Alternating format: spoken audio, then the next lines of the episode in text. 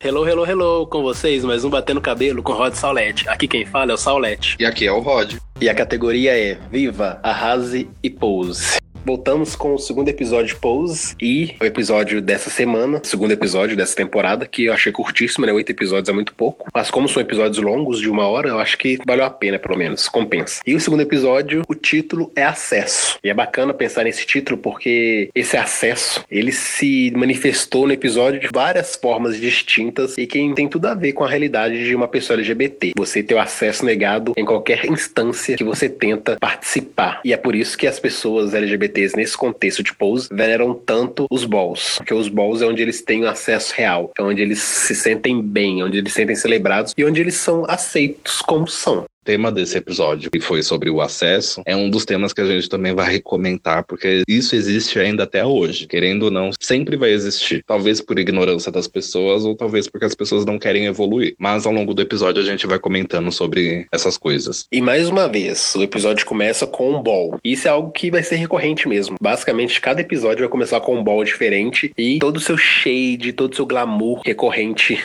nesses espetáculos que são os balls. E aí, a gente tem a primeira vitória vitória da House Evangelista, né? Com a Angel vencendo o desafio de Mulher do Tempo.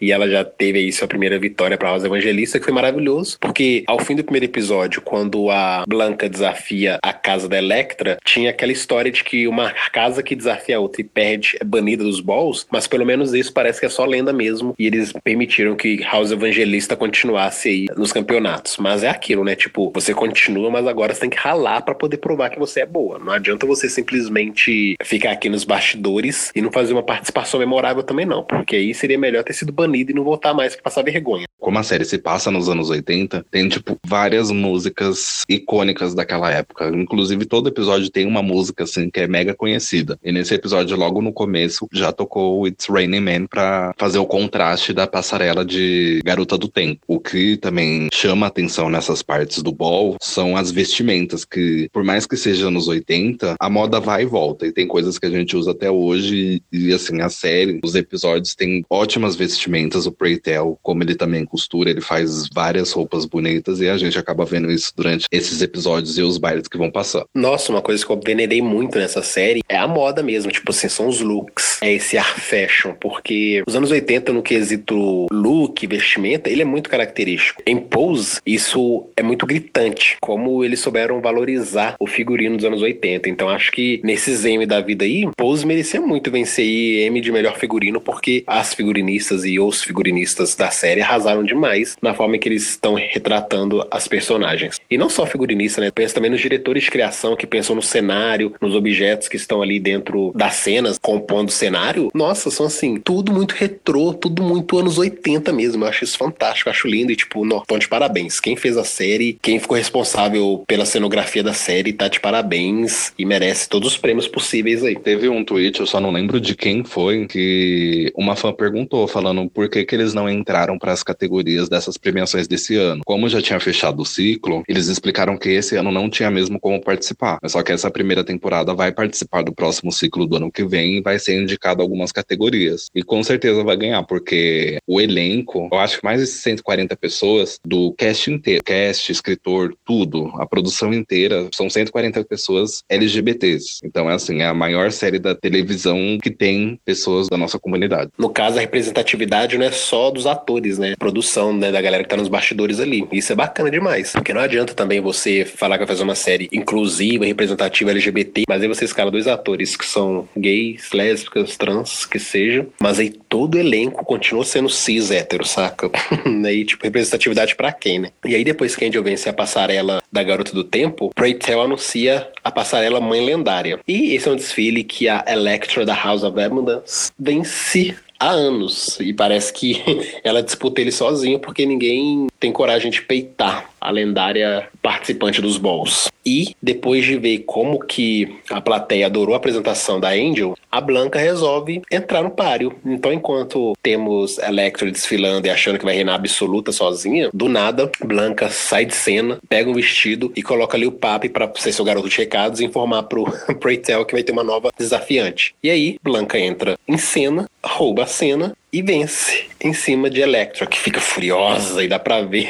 Uma coisa que eu adoro é quando a Electra fica puta com alguma coisa que ela não consegue esconder. E aí você já pensa, putz, bem merda aí, e eu quero ver o que, que vai acontecer. Na hora que o Preytel abre para os jurados votarem. Eles dão lá sempre suas notas 9, 10. E aí, dentre as notas que a Electra recebeu, ela recebeu um 9 por conta de um ponto que ela ficou revoltada e perguntou pro jurado, né, se ele tinha sido comprado. E ele simplesmente jogou na cara dela. Não fui comprado, não, mas você tá vestida como um cadáver. Adorei. Porque eles mandam shade sem medo. É isso que é bacana, tipo, quem vê de fora acha que é maldade nossa, que, tipo, nossa, esses viados são muito venenosos, vivem falando mal dos outros, mas, tipo, gente, manda shade porque a gente quer ofender o outro e magoá-lo. Tipo, a gente quer ofender sim, mas a gente manda shade pela diversão mesmo. Acho que foca na diversão e esquece a parte negativa do shade. E aí ver a Blanca vencendo, para mim, foi sim o ponto alto desse primeiro momento. Pena que depois, conforme o episódio foi desenvolvendo, a gente teve muitos pontos baixos pra Blanca, coitada. Esse momento que a Electra não consegue disfarçar, né? Depois que ela joga esse shade o cara rebate o Shade com um Shade pior ainda, ela vai querer discutir com a Blanca, né? A Electra joga um Shade comparando que a Blanca é só uma lanchonete de esquina comparado com as coisas da Gucci e de outras marcas que ela tem. E a Blanca sempre fina, como sempre, ela joga aquele Shade inteligente, falando que ela achava que a idade amadureceria as bichas velhas e não foi o que parecia. Só que a Electra, ela sai com aquele ar de tipo, isso não vai ficar assim, vai ter a revanche. O que eu acho bacana de ver nessas trocas de farpas é que não é uma questão, tipo, de apelar pra violência, né? Tipo, a Electra vai se vingar da Blanca batendo nela, puxando o cabelo dela, enfim, não. A revanche delas é na passarela. Tipo, vou mostrar que eu sou melhor que você, mas era um desfile. É quando eu for arrasar com o look que vai derrubar o seu. Isso que é bacana, sabe? Não é essa coisa estilo time de futebol que para um vencer o outro e tem que ir lá e agredi-lo. Não, não, não é assim. A nossa realidade aqui é na pista. Eu vou mostrar quem desfila melhor, eu vou provar quem tem um look melhor. E quando eu conseguir fazer isso, eu vou te vencer. E o que importa é isso, é eu vencer você. E depois que Electra sai de cena, Blanca vai comemorar com seu troféu. E aí temos um novo personagem que também vai ser importante na história, que é o Rick, que acaba trocando né, algumas palavras com o Damon e eles combinam de dar um rolê, de saírem juntos. E a Blanca aparece, mas ela meio que libera, tipo, não, vai lá, pode curtir a noite, mas volta para casa três horas da manhã. Eu achei divertidíssimo a Blanca falando isso com o Damon, porque quando a gente pensa na realidade, quando a gente é adolescente quer sair, nossos pais falam o quê? Chega em casa no máximo 10 horas. a Blanca vai lá e fala, não, chega em casa até 3 horas. Ok? Ok. Esse que é o legal da série. Ela não é focada, por exemplo, igual você falou no episódio anterior, que é uma pessoa hétero tentando explicar da visão dele como que é o mundo gay. A Blanca, ela já é da, da comunidade LGBT, ela sabe que 10 horas ninguém vai voltar para casa, tanto que já era noite. Ela até estipula um horário maior. Todo mundo que sai sabe que ninguém vai voltar tão cedo assim, né? Que tem que curtir um pouco. E esse que é o legal o contraste da série. Fala a realidade, ó, volta nesse horário. Não passa nem mais esse horário que eu não vou tolerar. E é bacana de falar sobre tolerância da Blanca, porque como ela tá criando sua nova casa, dá para perceber que ela tá sempre criando regras novas. E ela quer que as regras sejam seguidas. Mas essas regras dela não são regras assim para poder tornar a vida dos seus filhos e filhas insuportáveis. Não é isso. Ela quer dar uma direção na vida deles, uma direção que faça com que eles tenham um futuro bom, que eles tenham algum tipo de perspectiva de vida além dos balls. Porque embora os balls sejam o ponto alto da semana deles, ela quer que eles tenham um futuro e que cresçam na vida seguindo o sonho que eles bem entenderem. E aí eu acho muito bacana nisso, que tipo, ela sempre estipula regras novas porque ela quer ter uma casa bacana, com regras que são seguidas, mas que são regras focadas no bem-estar de sua família, não regras que estão ali, né, para oprimir a galera, para poder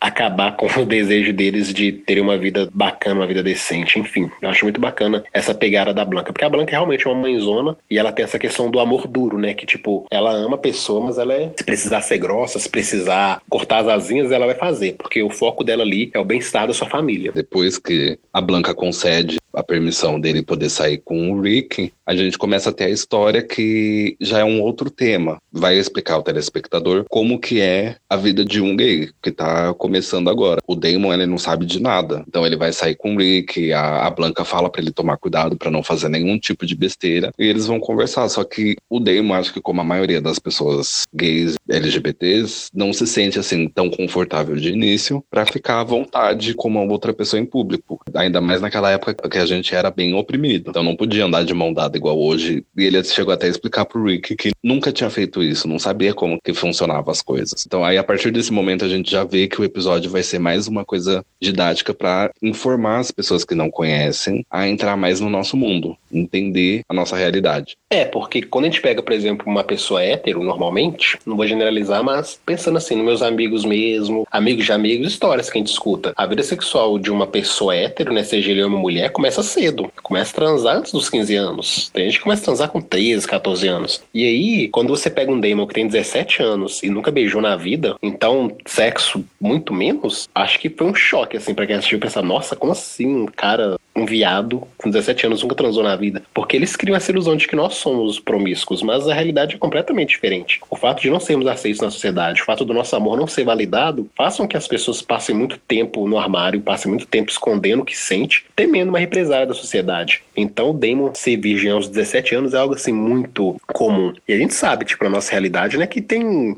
homens e mulheres trans, mulheres lésbicas e tudo mais, que tem mais de 20 anos nas costas e são virgem ainda, porque nunca encontraram alguém que as deixasse à vontade suficiente para elas poderem expressar o que quer queiram expressar para sentir prazer. E é diferente de uma pessoa hétero que às vezes tem uma vida sexual muito antes. Então acaba que é estranho mesmo você pensar num Damon, um cara grande daquele jeito, bonitão e tal, que tem cara, tipo assim, de ter uma vida sexual ativa, ser virgem ainda e não saber nem beijar e ficar sem graça de não conseguir corresponder à sua paixãozinha aí. Então é algo assim muito comum no nosso meio, né? Que é bacana de ver as pessoas que não conhecem, não fazem ideia, serem introduzidos nessa realidade e perceber que toda essa lenda de que nós somos promíscuos realmente não passa de lenda. Na verdade, assim, não é meio que uma lenda, é porque as pessoas têm tendência a generalizar. Inclusive a gente de dentro da comunidade quanto de fora. Vou dar um exemplo aqui. Você vê uma pessoa hétero de fora que tá no ponto de ônibus, dentro do ônibus, praticamente transando. Se for uma pessoa que, vamos dizer, fofoqueira, ah, fulano tava transando com a outra, então todo mundo que anda naquele grupinho deve fazer isso. Isso, querendo ou não, a pessoa tá generalizando todo mundo, tá generalizando todos os jovens a fazer isso, e o que não é a realidade. Tem pessoas que é desse jeito e tem pessoas que não é desse jeito. Eu acho que esse é o problema das pessoas ficarem generalizando as coisas, o que não é verdade. E a série tá mostrando isso de uma forma bem honesta. E é bacana porque Damon, mesmo inexperiente, resolve se jogar nessa nova experiência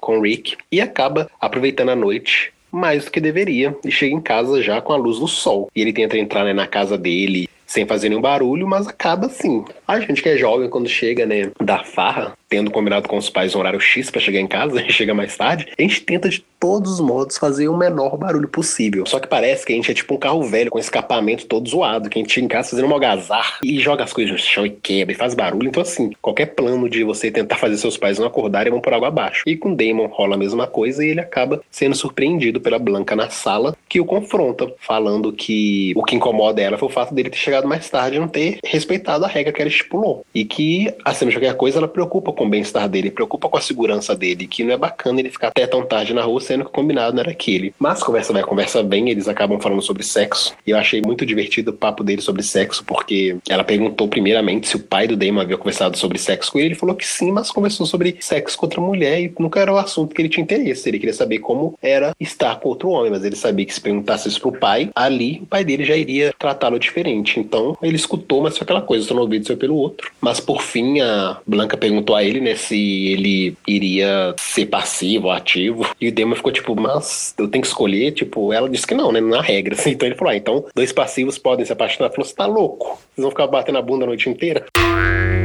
Ai, ai, eu ri muito, porque é tipo as zoeiras que a gente costuma fazer, né? Mas enfim, dois passivos também podem se apaixonar e se relacionar sem nenhum problema. Que é o que ela disse mesmo, uma regra. Eu acho que nesse caso foi mais um shade mesmo pra gente poder rir. É, foi mais uma brincadeira, porque tanto como a gente é uma comunidade falocêntrica, então todo mundo fala assim: ah, tem que ter um ativo e tem que ter um passivo, e não tem nada a ver. Acho que hoje em dia todo mundo tem que encontrar a forma que sente prazer com o parceiro, independente de ser ativo, passivo, versátil ou o que for. E esse shade também até foi engraçado. É isso que é legal da série. Tem momentos mais sérios que envolve falando sobre como colocar camisinha, como que é uma relação com dois homens. Tem um momento de humor para descontrair um pouco, para não ficar aquele clima chato, né? Aquela coisa pesada. É, porque a série ela tem tudo assim para ser pesadíssima, muito negativa, que vai nos deixar arrasadíssimos, especialmente para ela explorar muito essa questão de uma pessoa que tem HIV. Mas ela tenta não ir por esse viés só do drama pesado, porque não é o que ela quer passar, né? Porque no fim das contas, por mais que a gente tenha esse monte de problema social e dentro da comunidade mesmo, é uma característica nossa alegria, felicidade e transformar os momentos mais difíceis que a gente vive em momentos de diversão. Então acho que é muito justo eles sempre trazerem algum tom de comédia para poder tornar mais leve toda a situação do momento. E uma coisa que eu acho assim muito válida do que a Blanca conversou com o Damon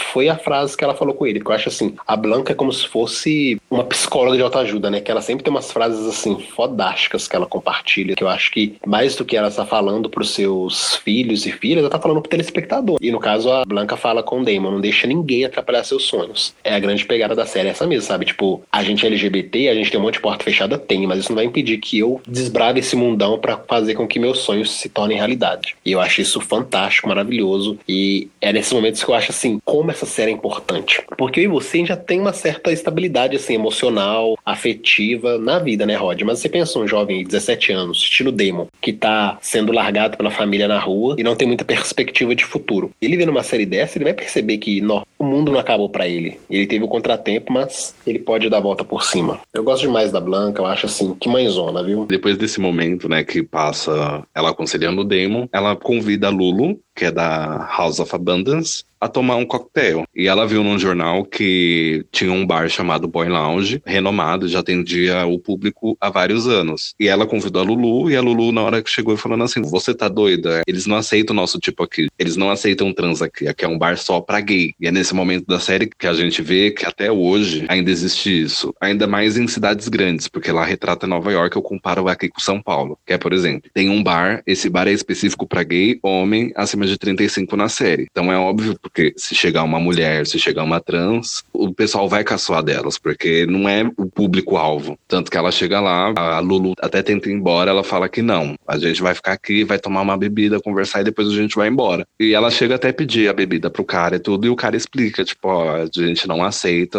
pessoas iguais vocês aqui. Então, acho melhor você tomar esse e depois ir embora. E a Blanca, tipo, fica, como assim não aceita? Eu não entendo. Na cabeça dela e na nossa cabeça é assim, todo mundo é da comunidade, então todo mundo tem que se aceitar. Todo mundo tá lutando a mesma luta. É o que não acontece. Até hoje tem isso. Se você entrar em grupo de Facebook, se você vê Twitter, colega, sempre vai ter essa divisão assim, o que é um saco, infelizmente. Nossa, hora que ela vai no Boy Lounge, foi uma coisa que me deu muito, porque ela vai com essa ilusão, né? Somos uma comunidade, então vamos nos apoiar. Infelizmente não foi o que rolou, porque ela percebeu que não só os clientes dali a olhavam de forma preconceituosa, mas também os próprios funcionários do estabelecimento não aceitavam elas ali. E primeiro que acharam que elas eram drag queens, desrespeitando completamente o gênero delas. Exigiram ainda que elas fossem embora porque elas não eram bem-vindas ali, porque eles tinham esse discurso podre de que ali só podia homem, branco e cis, porque foi o que o próprio gerente, né, do bar falou com a Blanca na rua. E a Blanca tentou voltar lá outras vezes também e a recepção foi a mesma. Uma coisa que a gente percebe é que pra Blanca Bianca estar naquele bar virou uma questão de honra mesmo. Ela queria porque queria ser atendida e tomar o seu drink Manhattan. Então ela voltou lá uma segunda vez e aí um dos funcionários a convidou a sair, ela recusou a sair, então ele arrastou para fora, jogou na rua e ela caiu, aparentemente se machucou, então assim, sofreu violência de várias formas no lugar que ela esperava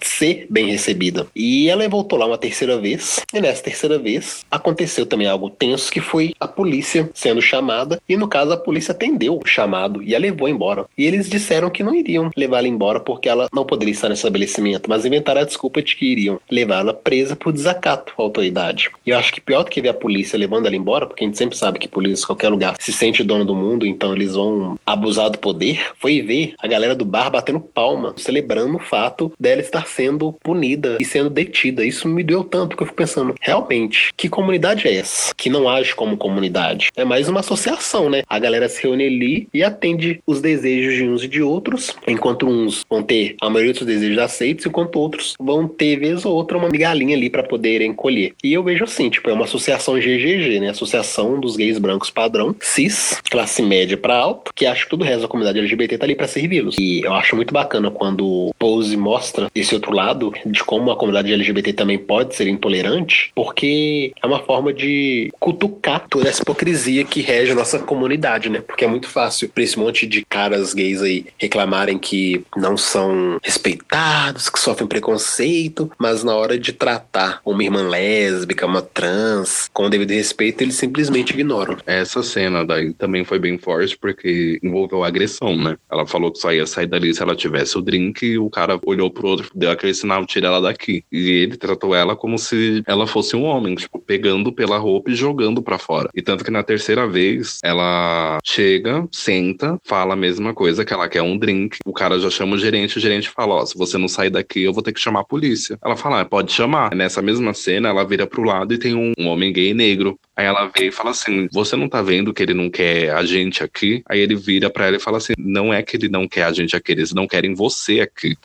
Até o outro cara, que é o barman, chega, dá um drink e fala que é pelo cumprimento da casa. E aí chega nessa hora que a polícia vai lá e o cara ainda chama ela como deveria chamar, tipo, senhora, senhorita. E o gerente fala assim: Não é ela, é ele. E começa a tratar como se fosse um homem. Ao invés das pessoas sensibilizar com o próximo, não, tipo, trata como se fosse um desigual. Eu acredito que muitas pessoas que saem ainda hoje em dia vai para um lugar que elas querem ir, chegam lá e não tanto o estabelecimento, que eu sei que o estabelecimento muitos não são mais assim, mas as pessoas que frequentam o estabelecimento olham para a pessoa e começam a dar risada, porque já aconteceu uma vez isso comigo. Eu tava querendo numa balada que a balada diz é que era específica para pessoas do público jovem, eu ainda era jovem na época, só que as pessoas ficavam dando risada da minha cara porque eu e mais uma outra pessoa não era aparentemente da idade que a casa atendia dia. E não só em bares e baladas, mas eu também cheguei a ver um documentário. Eu não lembro se foi no Canal Brasil ou foi na GNT, que fizeram uma matéria explicando sobre uma sauna daqui de São Paulo. E o cara falou assim: ah, a gente aceita todo mundo. O entrevistador perguntou: ah, mas e mulher? Pode vir? Aí falou assim: não, a gente aceita todos os públicos, mas só que se a mulher vir aqui, ela tem que pagar mais de mil reais pra querer entrar. Eu só não sei qual é o nome do programa, mas ele falou desse jeito. Se ela quiser entrar aqui, como é específico para homens gays, ela vai ter que pagar um valor exorbitante se ela quiser entrar para ver. Isso lembra muito uma frase que a Lulu falou com a Blanca quando elas foram expulsas pela primeira vez. Que aí a Lulu falou com ela depois que elas foram expulsas, estavam se sentindo mal e não entendendo por que daquele tipo de tratamento. E aí a Lulu comentou: todo mundo precisa de alguém para se sentir superior. E essa linha termina conosco. Passa pelas mulheres, negros, latinos, gays e termina nas pessoas trans. Ou seja, nessa escala aí, as pessoas trans são tipo a base da sociedade, né? No caso assim, quando eu digo base, elas estão na posição mais inferior que existe então todo mundo vai ser visto melhores, maiores do que elas. Então, elas serem tratadas dessa forma nessa boate gay é uma forma desses homens gays, majoritariamente brancos, se sentirem superiores a alguém, porque na visão deles sempre vai ter alguém pior, e esse alguém pior vão ser as mulheres trans. É muito revoltante e é mais triste ainda perceber que esse é um tipo de comportamento que reverbera, que ecoa na nossa sociedade atual e que, embora a gente tenha avançado em vários quesitos, esse ainda reina, especialmente entre as pessoas gays. E quando o gerente lá do bar e até mesmo os policiais desconsideram o gênero da Blanca, isso tem muito a ver com essa questão da ideia de superioridade. Vamos desmerecer quem ela é, vamos chamá-la de homem, porque eu não reconheço ela como ela é. E quando você não reconhece alguém como ela é, você invalida, né? E você invisibiliza essa pessoa. Nós sabemos como você ser invisibilizado, como você ser ignorado, é um tipo de coisa que te destrói dia após dia mudando um pouco assim de cena, aí volta para aquela parte do Stan, que ele vai procurar a Angel lá no pier, só que ele acaba não encontrando e a menina explica que ela agora trabalha com o local. Ela trabalha numa casa de Nova York que era voltada para fazer strips e ganhavam dinheiro com isso. O que era mais seguro para uma pessoa fazer, que não teria que ficar na rua sofrendo vários tipos de ataques e correndo perigo, risco de vida. Então ele vai lá, vê a Angel, fazia três semanas já que ele não a via e ela até se assustou quando viu ele lá parado na frente. Então ele chamou ela para comer alguma coisa durante a pausa dela e eles foram conversar sobre o futuro deles, o, o que se passa na vida e ela querendo saber o porquê que ele estava procurando ela daquele jeito. Uma coisa que eu achei muito interessante desse momento em que a Angel está com o Stem na cabine é essa essa postura tão recorrente de quem detém privilégios sociais, que é o fato do Stem se sentir dono da Angel se sentir que ela é posse dele, querendo saber com quantos homens ela tinha se encontrado, se ali ela fazia encontros e contatos sexuais com os homens. Então, assim, o cara some da vida dela por três semanas e quando aparece acha que é dono dela, exigindo que ela dê explicações e se justifique para ele. Tem uma coisa, inclusive, que a Angel fala com ele que eu acho assim, para mim se viu como um soco, que ela diz, gays ou héteros, tipo, não importa. Todos pensam que nós temos problemas psicológicos, né? Nós, no caso, pessoas transexuais. E eu, antes de me desconstruir, antes de entender mais sobre a complexidade e a diversidade da nossa comunidade LGBT, eu achava isso. Tipo, ok, homem gostar de homem, ok, mulher gostar de mulher. Agora, uma pessoa que nasceu homem querer virar mulher, isso era como minha cabeça era muito reduzida nessas discussões. Hoje, né, eu percebo ainda bem como eu era babaca, escroto por pensar assim. Que na verdade o problema psicológico estava em mim, não nos outros, porque eles são muito bem resolvidos e decididos. E essas decisões, né, de viver a sua verdade, era de fato o que nos torna, né, tão autênticos e realmente faz que às vezes a gente seja tão perseguido, né, porque a gente quer viver a nossa verdade e não ficar vivendo dentro daquilo que a sociedade espera da gente, porque a gente já entendeu que a sociedade é algo a ser superado, porque uma instituição que mais oprime do que ajuda, do que faz a diferença nas nossas vidas, não tem por que a gente perder tempo pensando nela. Enfim, eu acho que Pose tem uns momentos muito ricos que tem uns diálogos assim que nos fazem quebrar muita cabeça e pensar, poxa, é isso aí mesmo.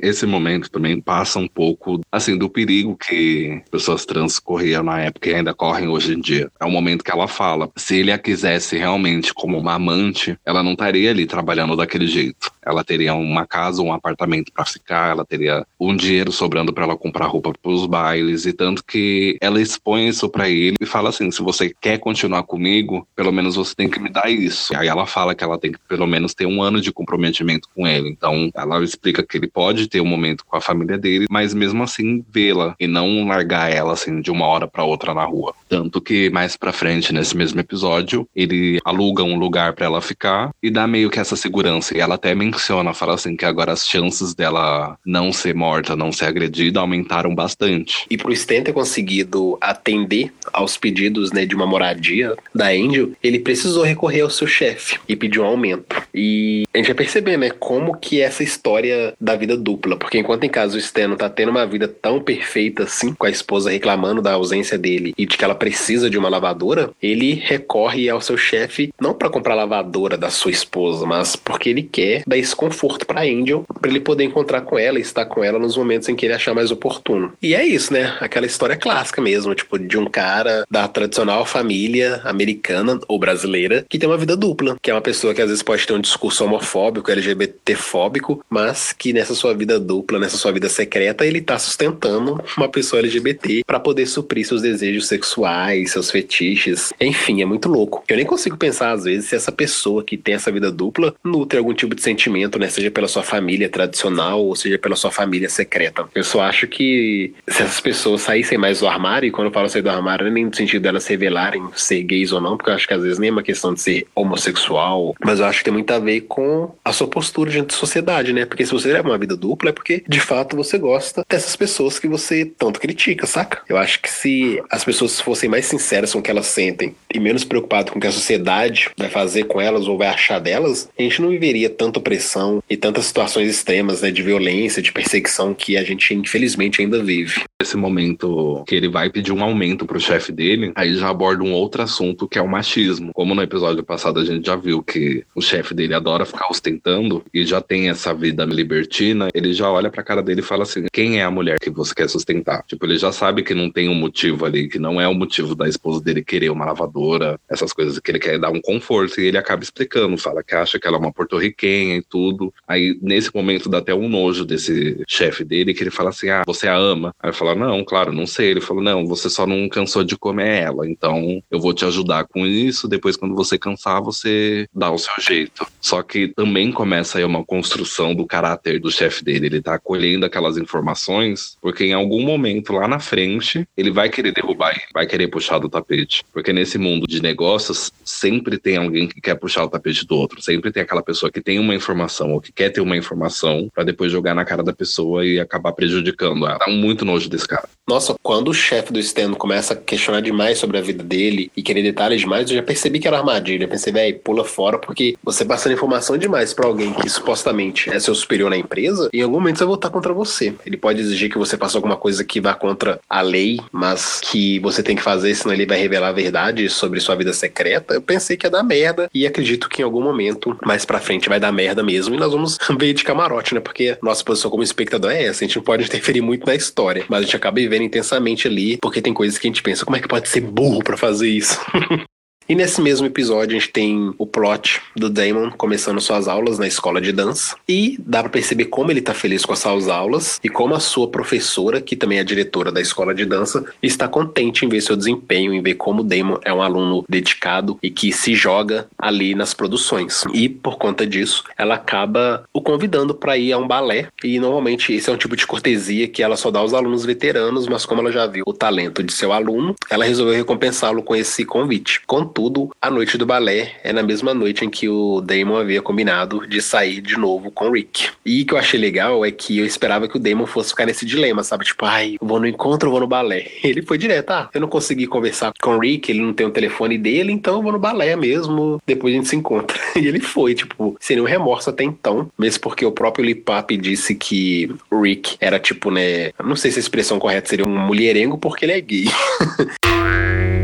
o Papo deu a entender que o Rick era um cara putão, que talvez só pra diversão e que não era alguém que iria firmar nenhum tipo de compromisso sério. Isso meio que deixou, pelo menos até então, o Damon com a consciência tranquila e ele foi e se jogou no evento e tal e curtiu o balé. Mas sempre tem tipo a ressaca, né? Você vai lá, curte a festa, enche a cara, mas vem a ressaca. E a ressaca foi que o Damon acabou encontrando o Rick e o Rick jogou a real para ele, que tipo, velho, eu te esperei uma hora e meia, você não apareceu, então assim, some da minha vida, não quero mais saber de você. E nesse mesmo momento, o Damon vai conversar com o Rick, a gente já também foi inserido a uma outra realidade do Little Papi, que ele acaba vendendo droga na rua. Tanto que no episódio passado a Blanca falou, não quero pegar você fazendo nada ilegal. Porque se pegar alguma coisa assim, você fazendo ilegal, ela descobrir, ela não vai querer mais ele na casa dela. O Damon fala para ele que não vai contar isso para ela, mas só que pede para ele ter cuidado com essas coisas, porque é uma coisa muito séria. E é que nem a própria história do Stem, né? A gente tá vendo construir uma história aí que pode estourar em algum momento. Eu acho que nesse caso do Lil Papi indo contra as regras da Blanca, fazendo algo muito legal que é a venda de drogas, isso pode culminar em algum tipo de repercussão aí, reação que vai impactar na casa ou na vida dele. E eu achei também assim que foi muita burrice, babaquice dele realmente vender drogas, porque a Blanca mostra ser uma mãezona e ela ajuda, né, seus filhos da melhor forma que pode. E eu acredito que essa ajuda em si já começa com ela dando um lar para eles. Então, se eles quisessem de fato arrumar um emprego, mesmo que não pagasse tão bem quanto traficar, mas um emprego que ele considere justo e honesto, ela conseguiria. Então, assim, tem muito também da história da pessoa. Esse comportamento do Lil Pap, infelizmente, é algo esperado porque você não consegue apagar a história de alguém da noite pro dia só porque ele tá entrando numa casa nova. Não é isso. A história história que ele viveu, tudo que ele já passou na vida, fez com que ele precisasse, nesse momento aí, vender drogas para sobreviver. Então a Blanca exigir que o povo não venda droga, mas talvez espere que ele tenha um emprego comum e honesto, mas que pague muito menos, vai também entrar em conflito com a pessoa, tipo, não, não quero. Eu quero continuar vendendo minha droga aqui na paz, ganhando muito e trabalhando pouco. Enfim, são coisas que a gente que sempre viu a margem acaba tendo uma empatia maior para entender o porquê daquele pessoa estar ali naquela situação. E já que falei da Blanca, é interessante ver que o fato fato de não ter entrado no Boy Loud fez com que a Blanca acabasse ausentando de uma das batalhas no Ball. E isso deixou a Electra revoltadíssima. E a Electra foi no trabalho da Blanca tirar satisfação, né? A Blanca tava no intervalo, a Electra chegou lá. Então, você vai fazer minhas unhas aqui agora, mas as unhas é o de menos. Eu vim aqui querer saber por que você fez essa desfeita comigo de não comparecer no nosso Ball. Porque eu perceber ali que a Electra queria, porque queria uma revanche com a Blanca. Nesse momento que a Electra vai lá tirar satisfação com a Blanca, a Blanca explica falando que ela tinha outros afazeres. E como a Electra ela conhece muitas pessoas da cidade, ela sabia que a Blanca estava tentando ser incluída no Boy Lounge. Aí ela até explicou, falando assim: cada um tem a sua luta, mas só que isso que você tá fazendo é um desperdício do seu tempo, porque você sabe que eles não vão te aceitar lá. Aí dá pra ver que a Blanca ela é meio que, digamos assim, ativista, porque ela quer mudar esse cenário para um futuro ser todo mundo andar de mão dada, todo mundo ser mais incluso, ter mais tolerância com o próximo. Só que a Electra não aceita ela fala assim: você agora vai ter uma revanche porque eu tenho esse direito. E esse momento é engraçado porque a Electra ela sai, ela é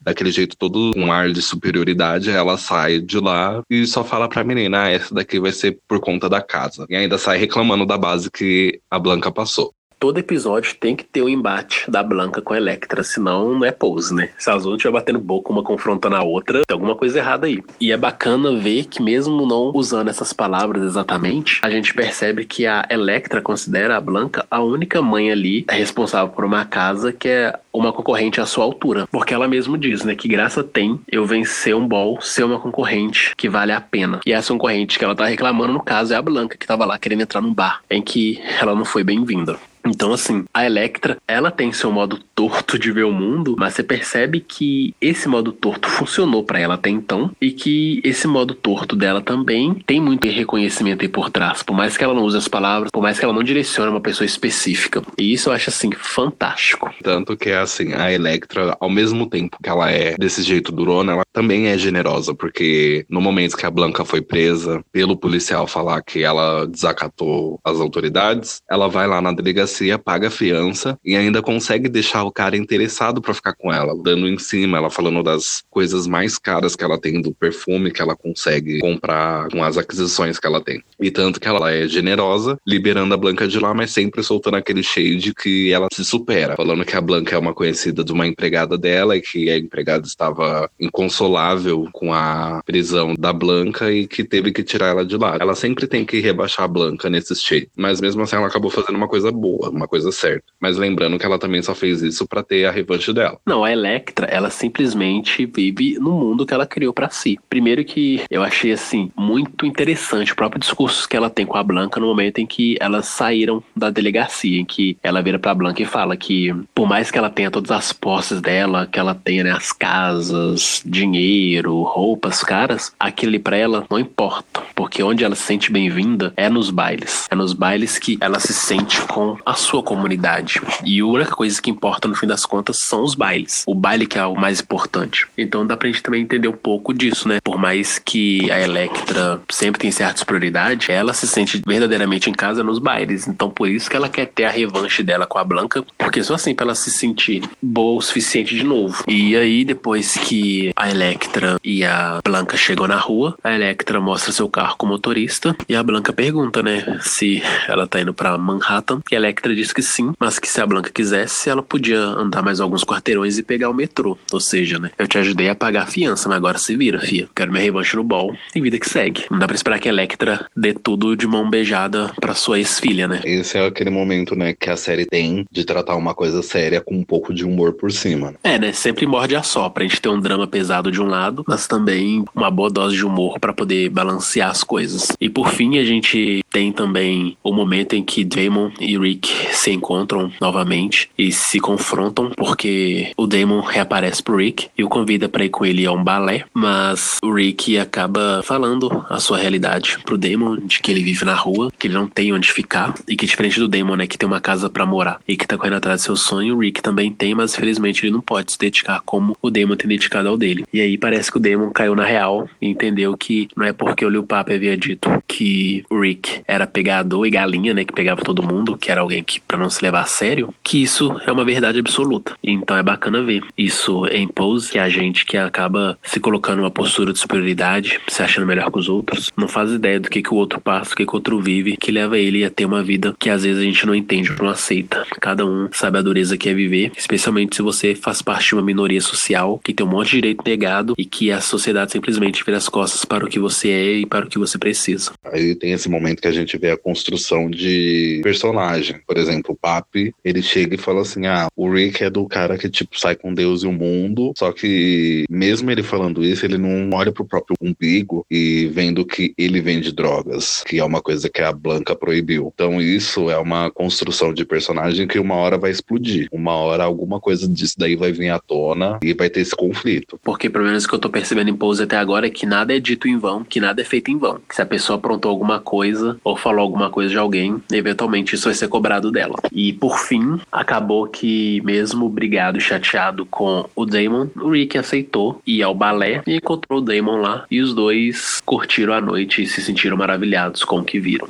Pose é legal que ele dá um tema, ele explica o tema naquele episódio e acaba o episódio sem ter aquele gancho que outras séries têm, que, por exemplo, ela começa com um assunto, mas eu não vou explicar esse assunto inteiro agora, vou deixar uma curiosidade para você ver no próximo episódio. Pose já é diferente, ele começou, ele sempre termina mostrando o que foi abordado no episódio. Então, ele termina com o Rick e o Damon no balé, aí depois passa para uma cena da Blanca encarando a vitrine do Boy Lounge, mostra que ela ainda quer se impor para ter um futuro onde as pessoas se aceitam mais dentro da própria comunidade e passa também a parte da Electra, que ela acaba ganhando a revanche que ela tanto queria com a Blanca. E também passa a cena que o Stan dá a chave do apartamento que ele alugou para Angel. Além do Stan ter dado a chave para Angel, passa ele também dando a lava-louças para a esposa dele. É bacana porque o nome do episódio é Acesso. E aí a gente vê esses encerramentos de cada plot como representações desse acesso. A gente vê o acesso da Angel a uma nova casa, uma nova realidade, o acesso da Electra à sua tão desejada vitória sobre a Blanca, e também vemos um casal de homens negros tendo acesso a um balé e podendo expressar, mesmo que de forma contida, esse afeto que um tem pelo outro, ao dar as mãos, né? Que foi o caso do Rick e do Damon ao assistir o balé. E por fim, temos também a Blanca com acesso negado ao bar, e que também é importante, porque quando quando a gente fala de acesso, não é só o acesso de você ter permissão a estar, a entrar em um lugar, mas também do acesso negado, que é o que é mais recorrente, né? Pessoas que vivem à margem da sociedade tendo seus direitos negados. Então achei que esse episódio foi muito rico nesse sentido, abordou bem essa questão do acesso. E agora vamos esperar, né? Ver o que, que nos aguarda no próximo episódio. Estou ansioso porque a cada novo pose eu fico mais mais encantado com a série. Valeu mais uma vez por nos ouvirem. Sigam nossas redes sociais. Aqui quem falou foi o Saulete.